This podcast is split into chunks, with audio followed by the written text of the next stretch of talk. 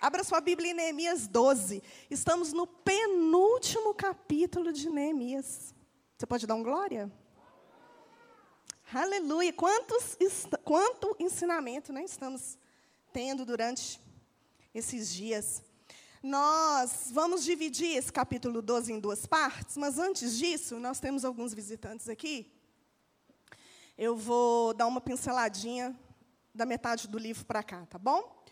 Nós vimos é, que na primeira parte do capítulo, do livro, Neemias vem da Babilônia para a restauração, a reedificação dos muros. Então, ele faz isso até o capítulo 6. Finaliza o capítulo 6, a partir do 7 em diante, Neemias vai se preocupar com a restauração espiritual. No capítulo 8, nós vimos que toda restauração espiritual, ela começa com a palavra. Não existe avivamento, não existe retorno ao cristianismo, não existe retorno à palavra de Deus sem a palavra de Deus. Então, o fundamento para que um reavivamento aconteça, para que um avivamento aqueça o coração de um povo, é voltar às Escrituras. Isso acontece com, com algumas pessoas que, por exemplo, se perdem e se desviam. Como que um, uma pessoa que se perde do Evangelho volta? Crendo e praticando as Escrituras. Não tem outro jeito. As Escrituras é o fundamento. Então, quando o povo começa a ouvir, e eles ficam ali durante seis horas ouvindo a ministração né, de Esdras, os levitas ficam ali no meio do povo, ministrando, ensinando, porque houve ensino. Não era uma pregação sem entendimento, mas era uma pregação com entendimento, porque nós vimos aqui no capítulo 8 que a palavra ela tem que ir para o entendimento, mas ela tem que ir também para o coração, para que você a pratique. Né? A palavra diz: guarda no coração.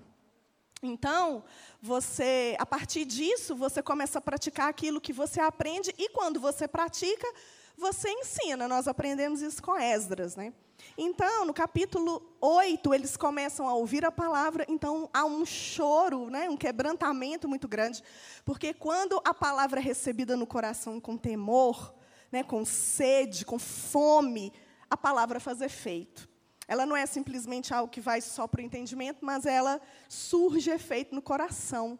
Então as pessoas ali começaram a se quebrantar e era a festa dos tabernáculos. E os líderes começaram a dizer: não, vocês têm que se alegrar, alegrai-vos, né? Comecem a se alegrar, porque a alegria do Senhor é a sua força. Então, eles começam a fazer as cabanas, começam a ensinar os seus filhos. Então, a gente aprende que o cristianismo, o, a, o líder de louvor falou aqui, os filhos, eles só praticam quando eles veem os pais praticando, isso é uma realidade. É, quando os filhos veem o que o pai faz, a mãe faz, é isso que eles vão fazer. Não é o muito falar. Então, é, essa dinâmica né, da festa dos tabernáculos, ela acontece porque eles faziam tendas e aí os pais começavam a contar para os filhos. Olha, quando estávamos no deserto, nossos pais estavam lá, o Senhor tirou o nosso povo com mão poderosa do Egito, e aí as crianças começavam a ouvir a palavra, ouvir o, a, o ensinamento, a ministração. E aí a gente aprende isso que além de você receber a palavra no seu coração, ser reavivado por ela, você tem que passar né, as próximas gerações. Você é um líder em potencial, independente do dom e do chamado que Deus te deu. Os seus filhos são seus discípulos. Seus filhos são pessoas com que Deus colocou nas suas mãos para que você os discipule. Porque se você não fizer isso, quando eles chegarem lá na faculdade, terão professores que vão fazer isso por você.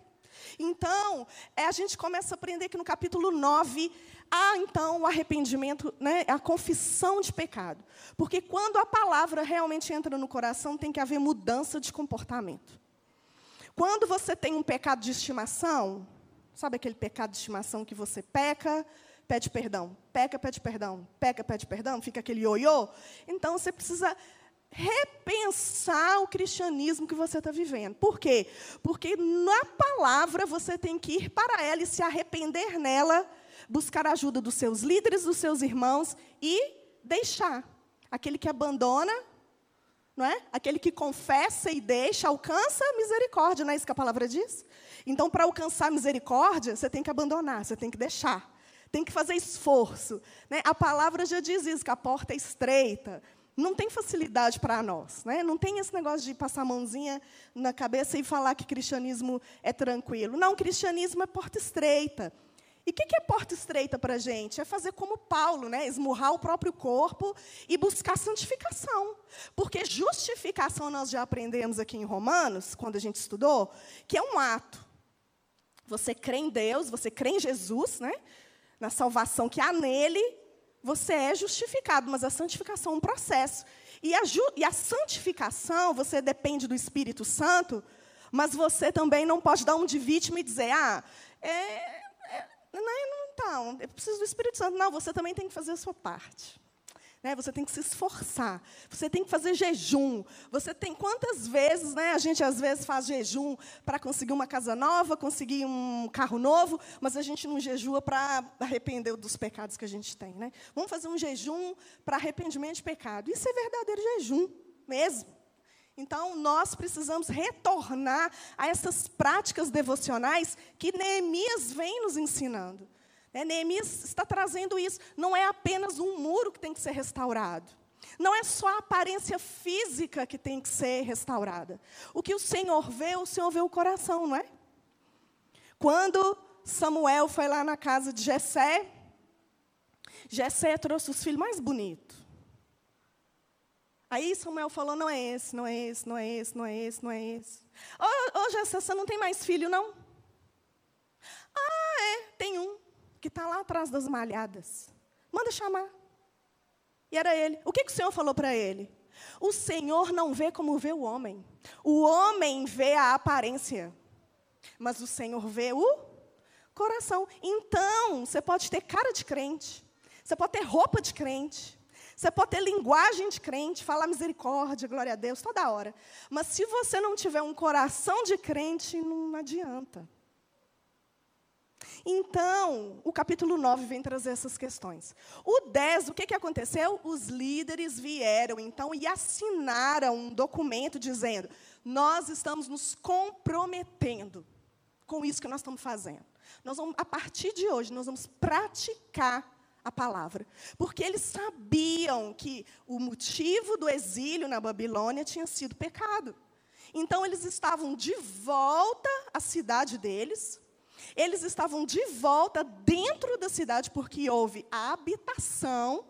No, versículo, no capítulo 11, nós vimos os que vieram, semana passada, não foi isso? Foi alguns por sorteio, alguns foram voluntariamente, por quê? Porque era um desafio habitar Jerusalém naquela época. Da mesma maneira que era um desafio quando Ciro liberou o povo lá na Babilônia. Falou: oh, vocês podem voltar, estou lendo aqui em Jeremias, que passou 70 anos. Então vocês podem ir embora. E muitos, não foram poucos, muitos não voltaram. Por que, que eles não voltaram? Porque era cômodo para eles estarem onde eles estavam. Quem é que quer sair da sua casa própria, da sua hortinha que fez lá, do seu home office bonitinho em casa com ar-condicionado, para ir no meio do escombro restaurar ruínas. Ninguém quer. Da mesma maneira, ninguém queria sair dos seus lugares da vizinhança, que já estava estabelecido, o comércio ali já estava funcionando, largar tudo, começar do zero. É bom começar do zero? É um desafio. Pode dar certo, pode não dar. Então, para restaurar, tem que ter uma coisa: coragem. Às vezes o Senhor fala para a gente, né? Você precisa sair de onde você está, você precisa tomar posição, mas o comodismo faz a gente fazer vista grossa e a gente continua no lugar do comodismo e não vai restaurar o que tem que ser restaurado. Então, no capítulo 12 que chegamos agora, nós vamos fazer dois tempos aqui. O primeiro é do versículo 1 até o versículo 26, que nada mais é do que continuação do capítulo 11.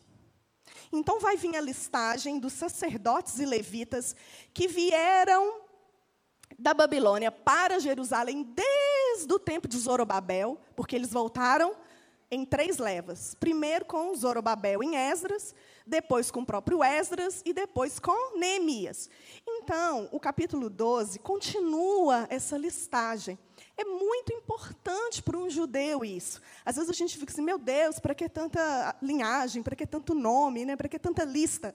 Mas, como nós já dissemos aqui várias vezes, o povo judeu, eles tinham que saber de qual tribo eles eram, porque somente os da tribo de Levi podiam servir no templo. Também depois a gente vai saber de que era importante saber a linhagem genealógica de Judá por causa do Messias que viria. Então, os judeus, eles o tempo todo se preocupam com essa questão de registro, para que não se perca a linhagem. Eles não querem de forma alguma, vocês, vocês percebem nessas linhagens, o temor deles colocarem pessoa exatamente na linhagem que ela está, porque uma pessoa fora daquela tribo, se ela servisse no templo, era pecado. Então, eles queriam santidade, eles queriam conserto, santificação. Não era à toa essa questão. Então, para a gente, pode parecer um pouco cansativo ler tantos nomes, mas para eles tem uma razão de ser. Então, nós vamos ler do 1 ao 27, peço a atenção dos irmãos, e depois a gente parte por uma parte muito legal, que é a dedicação dos muros. Vamos lá? Capítulo 12, versículo 1. São estes os sacerdotes e levitas que subiram com Zorobabel, filho de Selatiel, e com Jesuas, Seraías, Jeremias, Esdras. Amarias, Maluque, Atus, Secanias, Reum, Meremote, Ido, Ginetó e Abias. Miamim, Maadias, Bilga, Semaías, Joiaribe, Gedaías, Halu, Amoque, Ilquias e Gedaías. Estes foram os chefes dos sacerdotes e de seus irmãos nos dias de Jesua. Também os levitas, Jesua, Binui, Cadmiel, Serebias, Judá e Matanias. Este e seus irmãos dirigiram os louvores. Baqueduquias e Uni, seus irmãos, estavam defronte deles, cada qual no seu mister.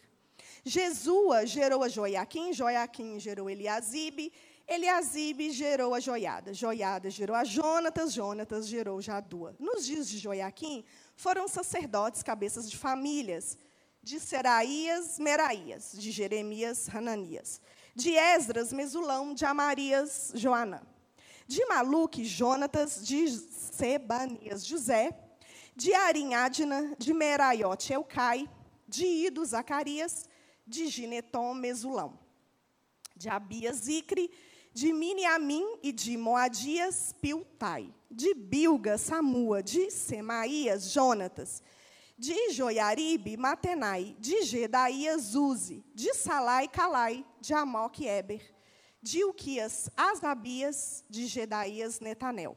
Dos levitas, nos dias de Eliasibe, foram inscritos como cabeças de famílias, Joiada, Joanã e Jadua, como também os sacerdotes até o reinado de Dario Persa. Os filhos de Levi foram inscritos como cabeças de famílias no livro de crônicas até os dias de Joanã, filho de Eliasibe. Foram, pois, chefes dos levitas, Asabias, Serebias e Jesua, filho de Cadmiel. Os irmãos deles lhe estavam fronteiros para louvarem e darem graça, segundo o mandato de Davi, homem de Deus, coro contra coro. Matanias, Baquebuquias, Obadias, Bezulão, Talmon e Acube eram porteiros e faziam a guarda aos depósitos das portas. Estes viveram nos dias de Joiaquim, filho de Jesua, filho de Josadaque, e nos dias de Neemias, o governador, e de Esdras, o sacerdote e escriba. Vamos orar mais uma vez? Senhor, eis a tua palavra nessa manhã. E nós te agradecemos tanto por ela. Te agradecemos porque o Senhor nos permite ter acesso a ela. E assim como aqueles irmãos ali Deus estavam pedindo Esdras para que lessem a tua palavra. Nós estamos aqui diante dela com temor e tremor no nosso coração.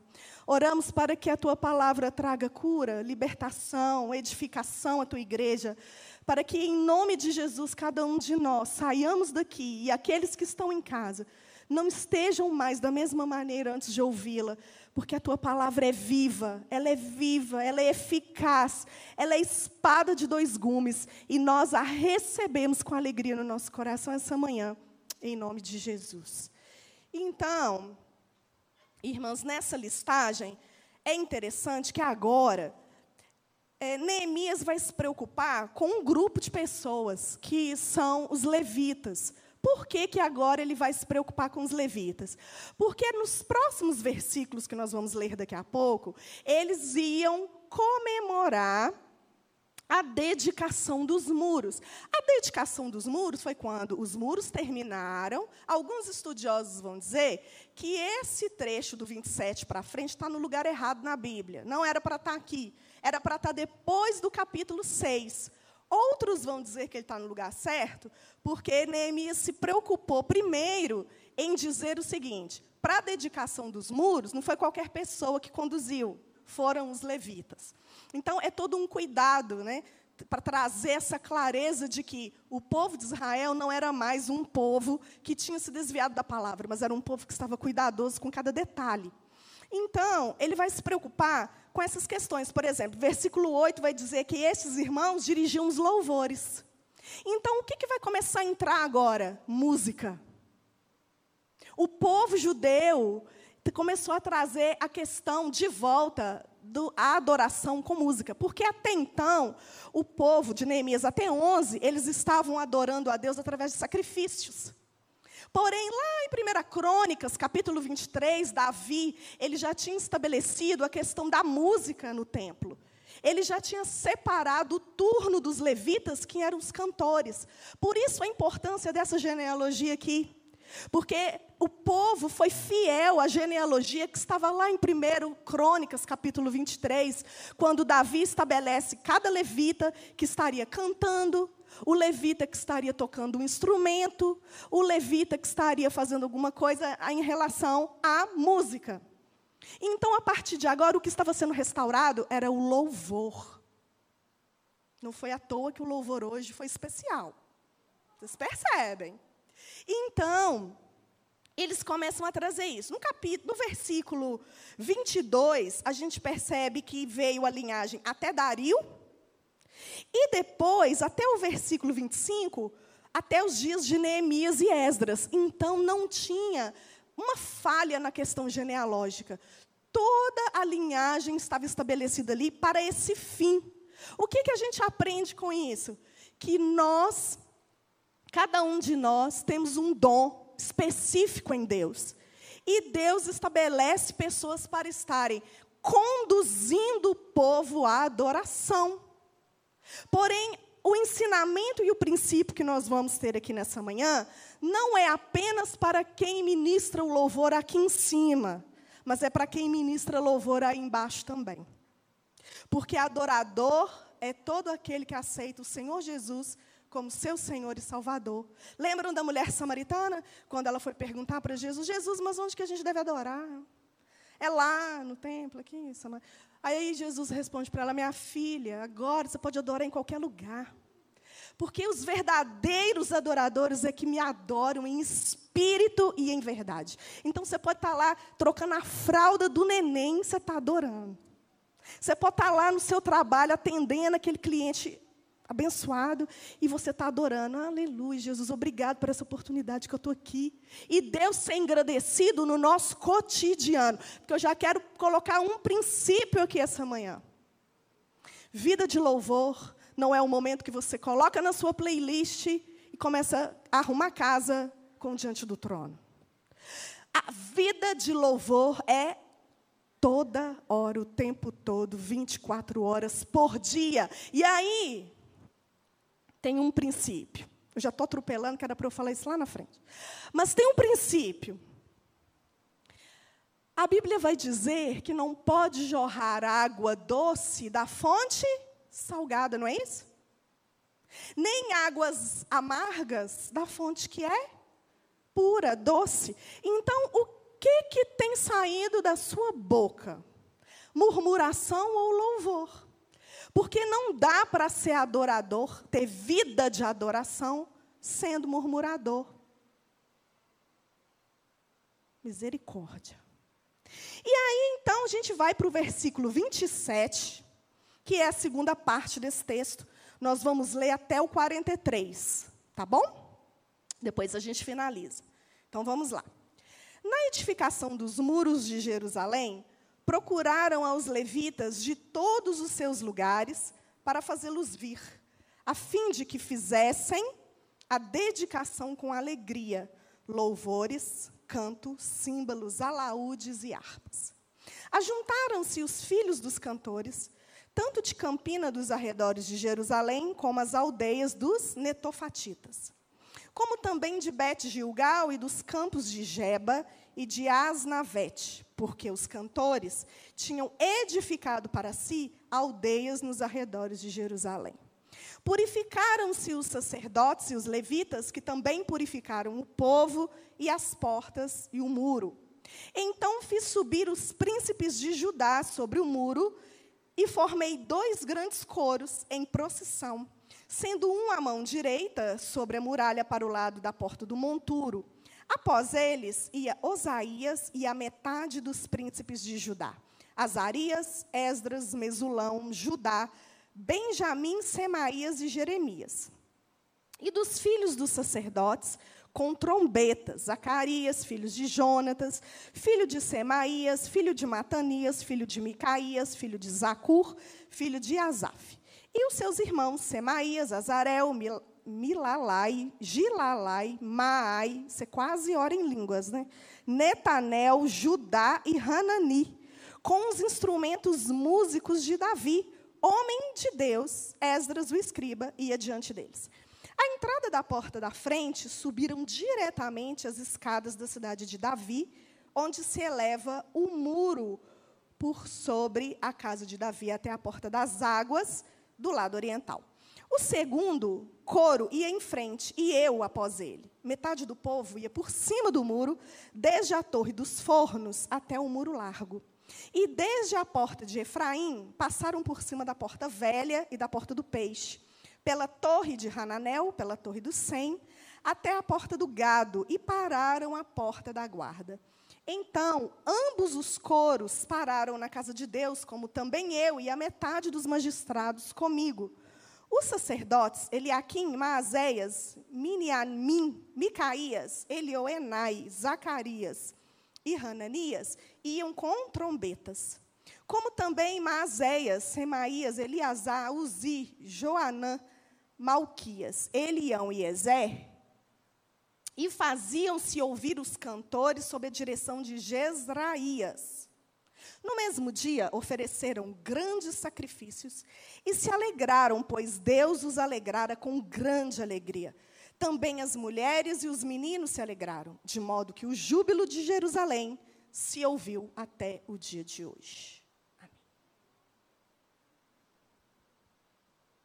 É interessante que até o capítulo 11, a gente percebe que eles começam a olhar para a Torá, para a lei de Moisés. A partir de agora, eles começam a olhar versículo 24 e versículo 36 também, vai trazer a questão de Davi. Então, Davi, ele entra nessa questão da restauração como adorador. Né? É interessante que Davi, antes de ser rei, o que, que ele fazia? Ele tocava harpa.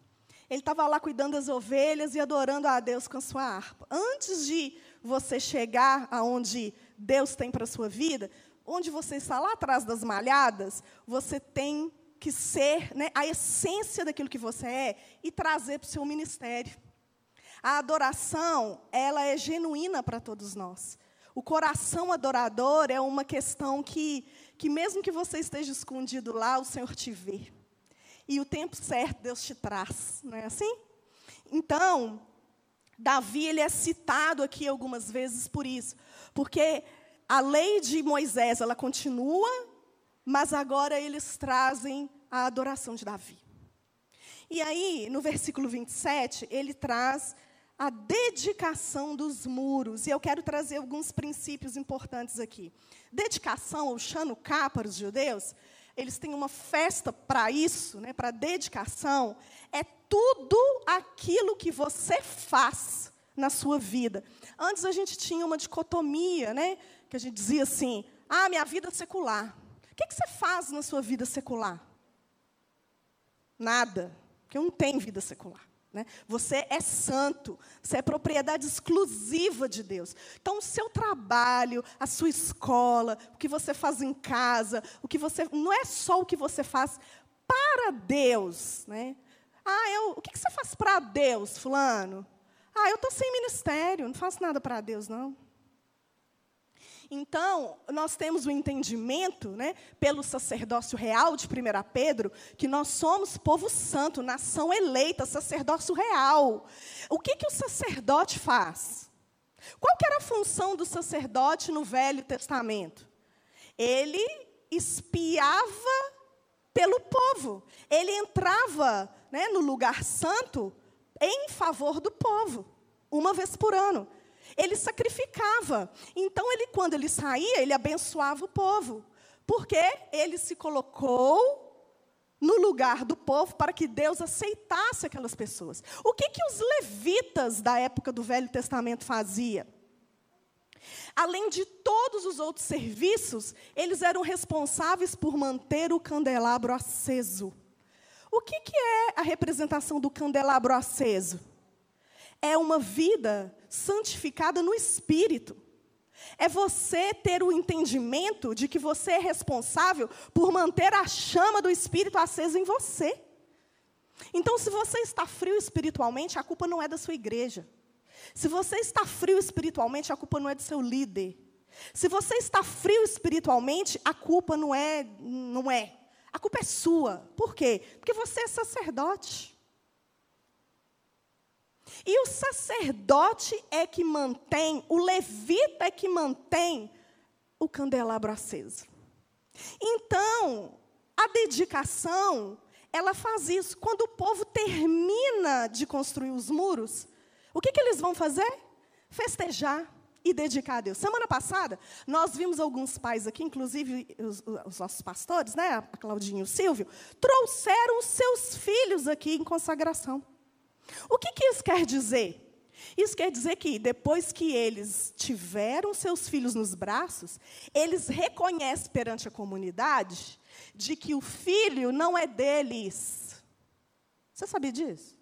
Cuidado antes de você trazer seu filho aqui. Ah, quero consagrar meu filho. Cuidado. Você sabe o que é isso? É você ter a consciência de fazer uma oferta movida ao Senhor. No Velho Testamento tinha oferta movida. Sabe o que era oferta movida? Você pegava o negócio lá, oferecia, mas não sacrificava. É teu e volta para mim, para cuidar enquanto o Senhor permite. Aí, às vezes, a gente fica naquele negócio, né? Uma palavrinha mágica que se chama idolatria.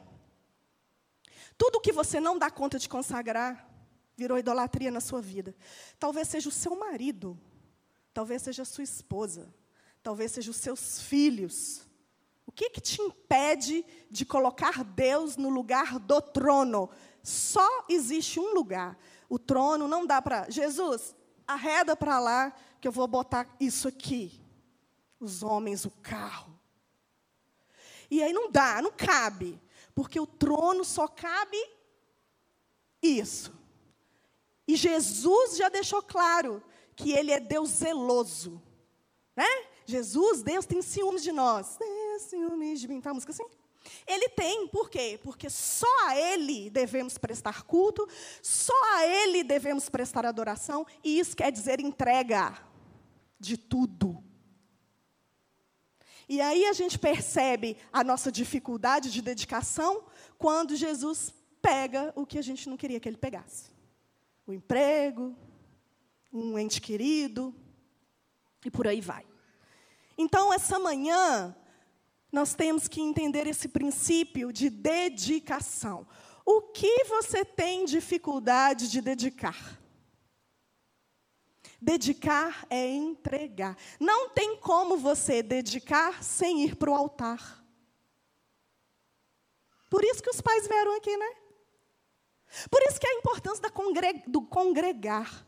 Posso consagrar meu filho em casa? Pode. Eu posso falar com, com Deus na minha casa que o meu filho é do Senhor? Pode.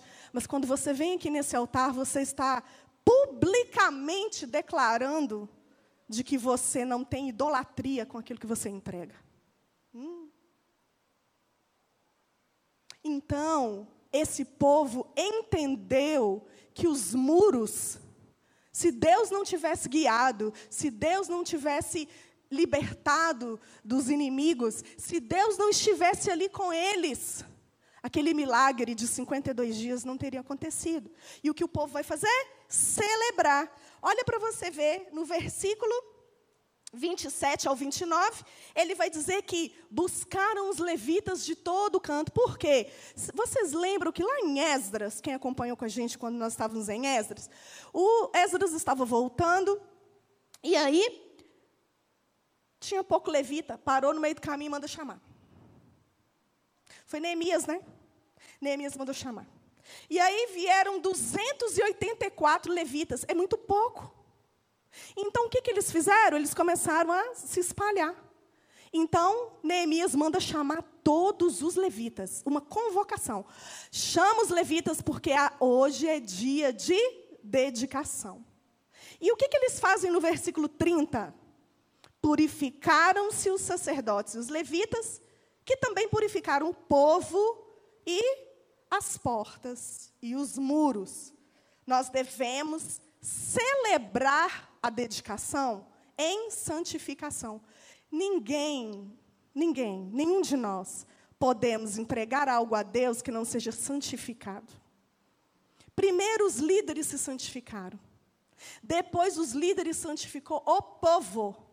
E aí sim eles dedicaram aquele tempo, aquela conquista, aquela vitória, porque mais de 100 anos era só escombro. E eles estavam visualizando ali os muros erguidos, as portas colocadas no lugar. O opróbrio tinha saído, não tinha vergonha mais. Não tinha mais aquela condenação de: cadê o seu Deus? Onde está o seu Deus? Às vezes o inimigo fala isso, né? Ué, está acontecendo isso com você, cadê o seu Deus? Era exatamente isso, a fala quando os muros caídos, por causa da fama de Israel. Porque tinha um Deus poderoso que os tirou da mão do Egito.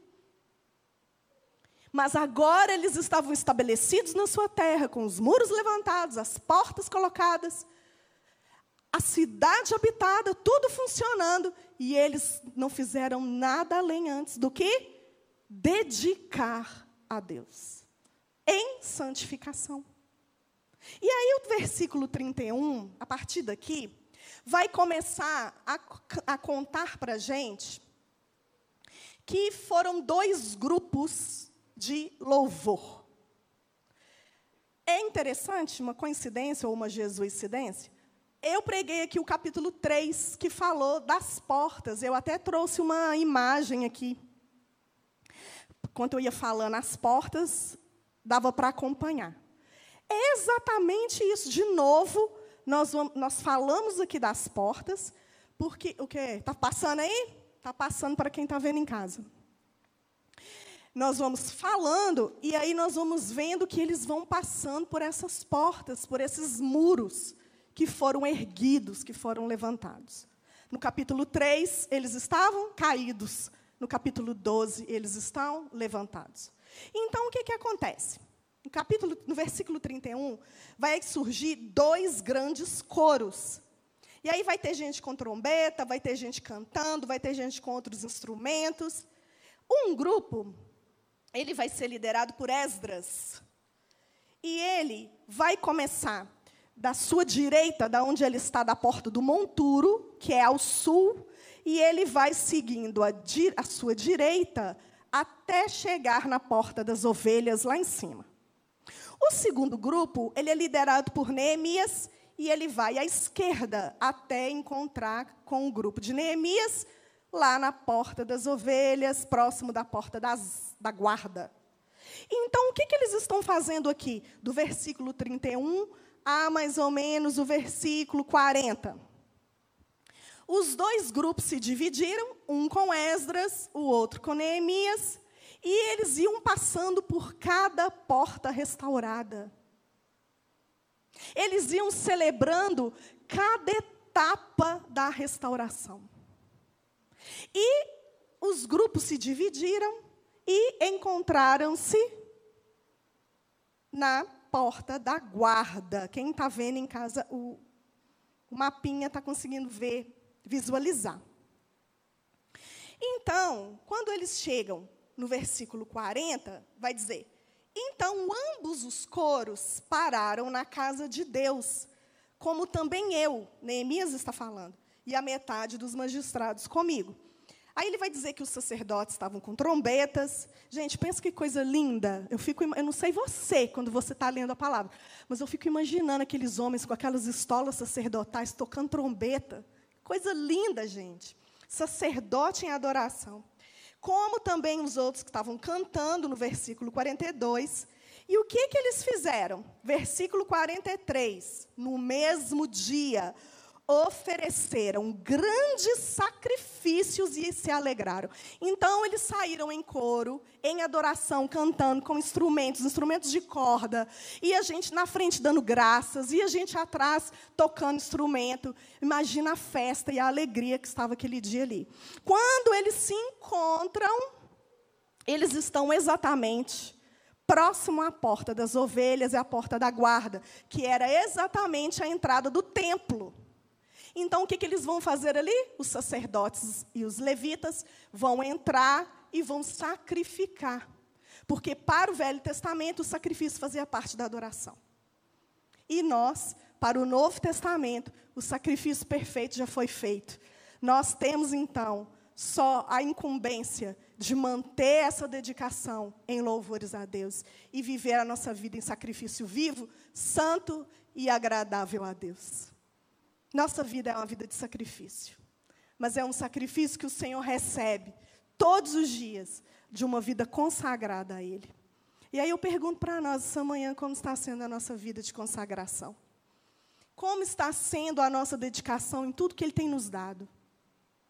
Em tempo de pandemia, é fácil a gente olhar só para as notícias ruins. A gente focar naquilo que não está sendo feito, na vacina que não chega na, na outra cepa que está vindo, mas a gente precisa focar naquilo que o Senhor está fazendo. O Senhor está fazendo grandes coisas. Tem momentos que aquilo que o Senhor está fazendo, você não está enxergando com seus olhos naturais.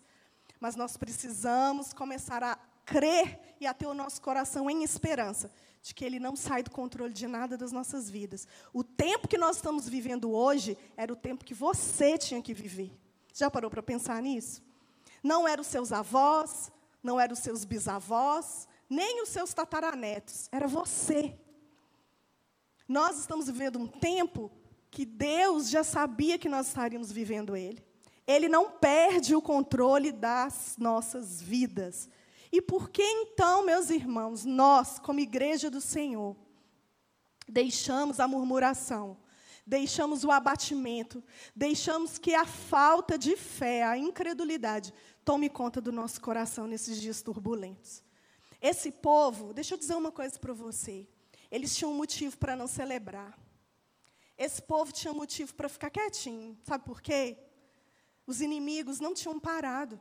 Você acha que os inimigos, quando. Olha, eles acabaram de construir o um muro. Ah, vamos embora, gente. Não, então tá. Claro que não a oposição sempre vai continuar. Eles moravam no lugar que eles precisavam reconstruir a vida. Eles precisavam começar do zero. Eles não tinham nada. E muitos ali talvez perderam tudo em prol de uma coisa. Eles queriam voltar à identidade. Sabe por que às vezes a gente se perde? Porque a gente não sabe quem a gente é. Quando a gente sabe quem a gente é, a gente entende os direcionamentos de Deus. Às vezes Deus fala assim: seu tempo no seu trabalho acabou. Aí você fala, na pandemia, lógico que não. Aí eu conto, não. O seu tempo nesse negócio acabou. Posicione-se em outro lugar. E nem sempre o Espírito de Deus vai nos conduzir a lugares espaçosos. Às vezes nós vamos para o meio do escombro. Porque talvez o Senhor esteja dizendo para você que é tempo de você se posicionar como Neemias. A gente gosta de um palácio. A gente gosta de comer comida do rei. Mas o Senhor está nos chamando para um tempo de restauração. A gente não sabe os dias que virão. Nós não sabemos quando essa pandemia vai acabar e se virão outras. Como a igreja de Cristo está se posicionando em meio ao caos. Nós precisamos nos levantar como Neemias. E nós precisamos celebrar os, os pequenos sucessos, as pequenas vitórias do nosso dia a dia. Então, a partir daí, o versículo 44, ele vai trazer a questão da manutenção dos sacerdotes e dos levitas. Então, vamos ler.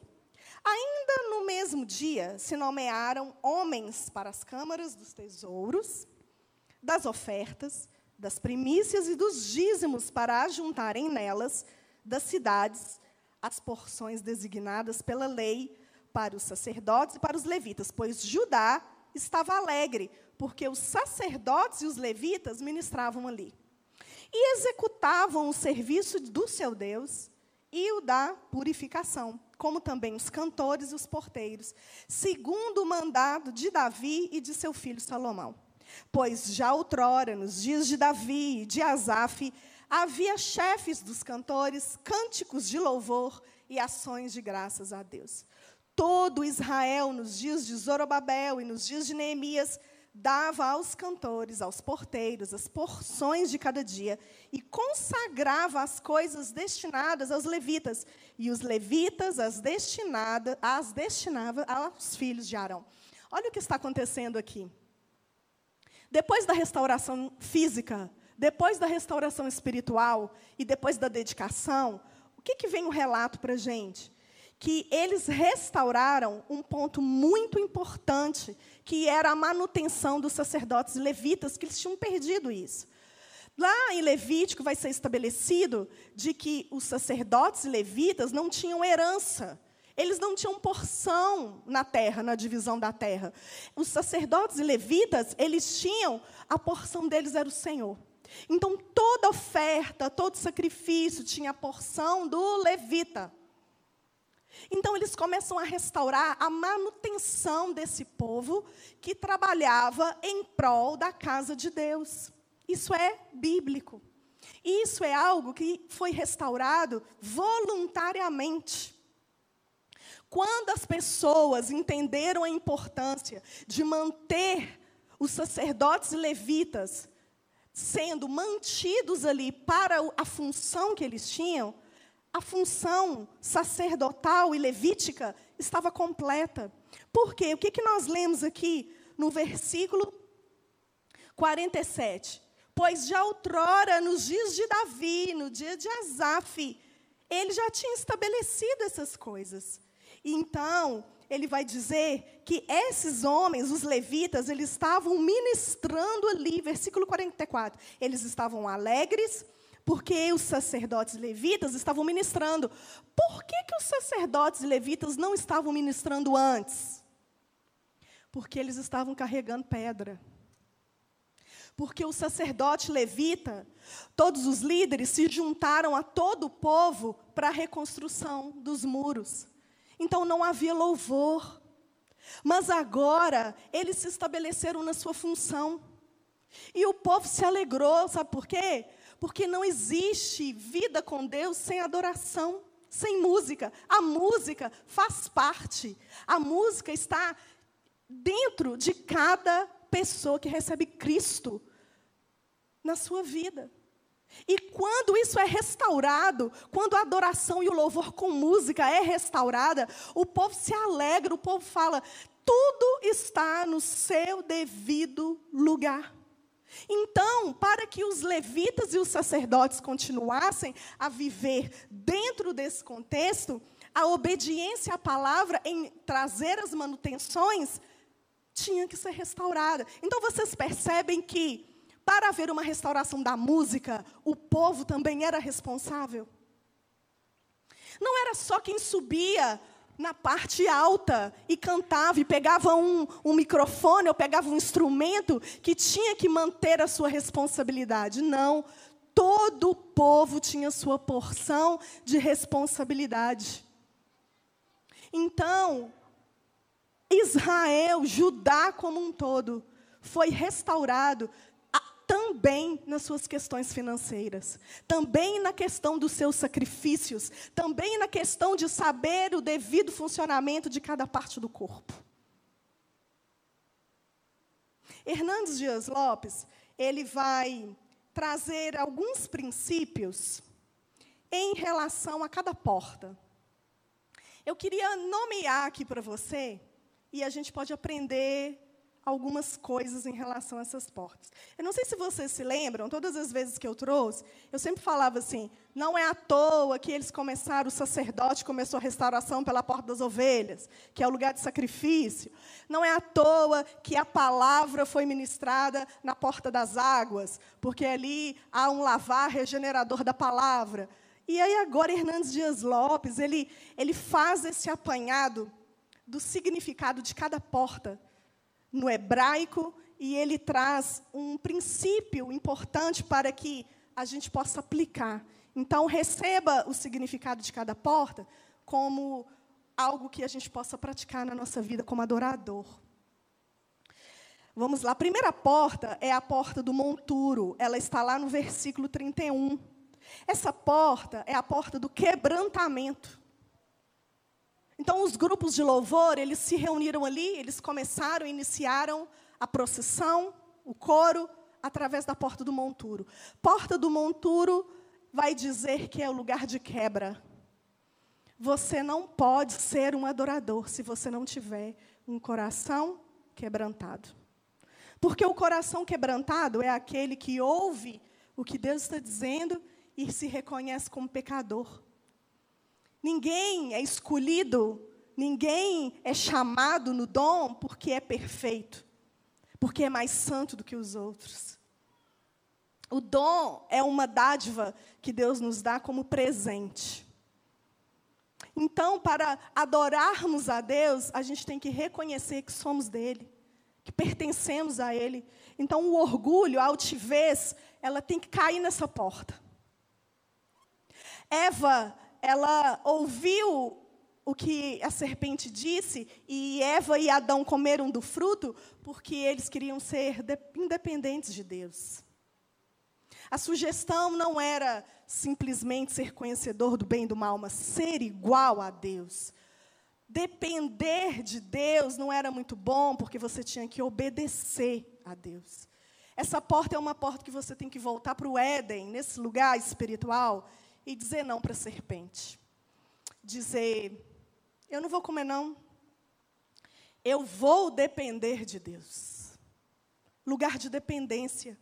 E para você reconhecer dependência, você tem que reconhecer que você precisa de um coração quebrantado. A segunda porta é a porta da fonte, versículo 37. É o novo nascimento. Você precisa nascer de novo verdadeiramente. Não é simplesmente ter levantado a mão um dia e dito, eu aceito Jesus como meu sonho salvador. E viver uma vida de qualquer jeito. O nascer de novo, ele traz um sinal, que é o fruto fruto do arrependimento. Se a sua vida não está dando fruto de arrependimento, você precisa voltar para essa porta. E não é vergonha a gente dar umas regredidas nas portas, não. Às vezes a gente quer estar lá na porta das ovelhas, já celebrando o sacrifício, mas eu queria que você abrisse comigo, rapidamente, em Amós. Deixa marcado aí, tá? Em Neemias. Mas eu gostaria que você abrisse em Amós, no capítulo 5. Amós, capítulo 5, versículo 21. O povo, ele estava indo para o templo para adorar com músicas. Adorar com canto, adorar com instrumento. E olha o que, que o Senhor estava dizendo aqui. Amós, capítulo 5, versículo 21. Aborreço, desprezo as vossas festas e as vossas assembleias solenes. Eu não tenho neles nenhum prazer.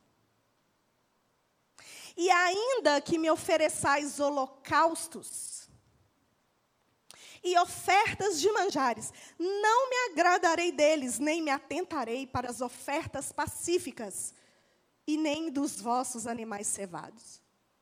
Afasta de mim o estrépido, o barulho dos teus cânticos, porque eu não ouvirei as melodias das tuas liras. Antes, corra o juízo, como as águas e a justiça como o ribeiro. Sabe o que, que Deus está dizendo aqui? que se você me oferece louvor de qualquer jeito, é barulho para mim. É como se Deus estivesse falando assim, abaixa o... Sabe quando você está em casa e os meninos começam a botar uns trem altos? Menina, abaixa esse negócio. É isso. Deus não estava recebendo o que eles estavam fazendo. Não é a performance que impressiona a Deus. Não é um baterista que toca excelentemente bem. Não é o guitarrista que sabe todas as notas. Não é o cantor que é mega afinado que vai atrair a presença e a unção e a glória, a manifestação de Deus no meio do louvor. O que vai chamar a atenção de Deus é quando eu e você, desafinadas assim, vai para o pó arrependido, dizendo a Deus que se arrepende dos pecados e que a gente precisa dele. Porque até para adorar a Deus, a gente precisa dele. Não pense você que quando a gente levanta as mãos e adora, a gente, nossa, Deus deve estar tão feliz comigo hoje. Quando um louvor flui como hoje fluiu, você dizer no seu coração, Deus deve estar satisfeito com a igreja. Porque se você estiver ministrando fogo estranho, ele não vai receber. Isso é só coisas externas e você pode impressionar os homens. As pessoas podem olhar para você e dizer: Você viu Fulano hoje? Arrasou. Não, Fulaninho, Fulaninho, quando está no louvor, entra num reteté de Deus, cheio de Espírito Santo, Fulano. Mas se você for olhar o coração dele, está podre. A chamada para essas portas é para que a gente entenda que o que Deus quer restaurar em Lagoinha Mineirão e na sua igreja não é só um louvor maravilhoso, com notas musicais perfeitas. O que Deus quer restaurar em Lagoinha Mineirão, eu vou dizer para isso porque nós estamos aqui é a verdadeira adoração. Deus não quer plateia. Deus não quer que você saia da sua casa, perca seu tempo, senta aí e fique assistindo um culto, porque você não é cliente. Você não está pagando nada, não é teatro. Meu menino pequenininho chegou aqui e falou: Mãe, que hora que é o show? Não é show, meu filho, nós vamos adorar a Deus. O menino está na pandemia, até esqueceu como que é a igreja. Mas a gente ri, mas a gente se comporta assim. Porque se o louvor desafina, porque se o irmão erra a nota, ah, não acredito. Vou lá para a igreja do fulano. Louvor lá é melhor. Mas a verdadeira adoração, ela flui do coração daquele que tem um coração quebrantado, que nasceu de novo, sabe que depende de Deus e se lava. E aí, na, na, outra porta, é a porta das águas, que é o enchimento do Espírito, que está no versículo 37. Se você não enche do Espírito, se você não busca se encher do Espírito, como que você vai adorar a Deus se é Ele que te conduz à adoração? Porque se você não falar Espírito Santo me conduz a adorar a Cristo, você está você tá só. É teatro mesmo. Realmente é só uma apresentação. Se você está preocupado, irmãos que ministram na igreja o louvor, e eu vou dizer para quem dança também, para quem faz teatro, né, para quem se apresenta com adorações com música. Se você está só preocupado com a técnica, arrependa do seu pecado. E o contrário serve também. A gente não pode só se preocupar com o espiritual. A gente precisa fazer com perfeição, buscar o quê? A excelência todos os dias para Deus. Independente do seu dom, mas hoje nós estamos falando do louvor. Encher-se do espírito, como eu tinha dito antes, é função do sacerdote. O sacerdote não é só aquele que está aqui em cima nesse lugar. O sacerdote é aquele que está do seu lado. É você. E se você não tem essa compreensão, o que, que a Bíblia diz? Às vezes as pessoas perguntam assim: Miriam, o Espírito Santo pode sair da gente? Mas, irmã, eu não sei. Mas o que eu sei é o seguinte: que você pode entristecer ele e você pode apagar ele. É o que a Bíblia diz. Agora, você pensa no Espírito Santo apagado. Que ruim que dá. E você e eu podemos imaginar o que, que é adorar a Deus com o espírito apagado. Aí, Amós entra em cena. Para, esse estrépido está fazendo barulho no meu ouvido. Eu não estou recebendo. E a próxima porta é a Torre dos Fornos, versículo 38, que é o lugar de purificação. Hum, esse lugar, essa porta, a gente não gosta dela, não. Porque Salmo 66, 10 vai dizer assim: Pois tu, ó Deus, nos provaste. Acrisolaste-nos como se acrisola a prata. Vocês conhecem a história do Ourives, né? Do menininho que foi lá fazer o trabalhinho da escola. Aí ele foi lá no Ourives, saber como que era feito o trabalho do Ourives. Aí ele chega lá, o Ourives está com a prata no fogo. Aí o menininho está perguntando para o Ourives, como é que você sabe a hora certa de tirar a prata do fogo? Porque ela pode derreter. Ou você pode tirar a prata do fogo antes dela ser purificada, né? Porque o fogo tira as impurezas da prata. O que, que o Ourives responde? Quando eu vejo a minha imagem refletida nela, aí está na hora de tirar. Isso é bem interessante para a gente. Será que o Senhor tem olhado para nós e visto o reflexo dele em nós? Se não está vendo, não é à toa que a gente passa pelo fogo. Nós precisamos ser purificados. A purificação é algo que é inerente ao cristão. Nós precisamos ser purificados. O próximo é o muro largo. É o muro da exultação em comunidade. Quando a igreja é conduzida em louvor um lugar espaçoso onde a equipe de louvor conduz a comunidade em liberdade, não um lugar engessado de liturgias fracas, frias, não um louvor sem vida, mas um louvor onde expressa a verdadeira essência do que é ser cristão. Vocês percebem a responsabilidade que é ter um chamado para esse ministério? Não é à toa que esse ministério ele é tão atacado. Orem pelas equipes de louvor. Estejam em oração por eles. A porta de Efraim é o lugar de produção de frutos. Gênesis 41, 52 vai trazer a, o significado dessa porta, e é o fruto do louvor que sai dos lábios. Né? O que tem saído da boca, murmuração, louvor, vai condizer se você passou pelas portas anteriores. A porta velha vai dizer da experiência. E eu quero parabenizar o grupo de louvor essa manhã, que trouxe músicas antigas. Quem gostou? Eu não estou dizendo que as músicas atuais são ruins. Já disse, né? Mas a gente precisa resgatar a essência de legados que foram deixados lá atrás e foram esquecidos. Teve irmãos que já morreram e deram a vida para escrever determinados louvores que mudaram a história da igreja. Hoje nós cantamos canções aqui que cantar e a gente sempre tem essa preocupação.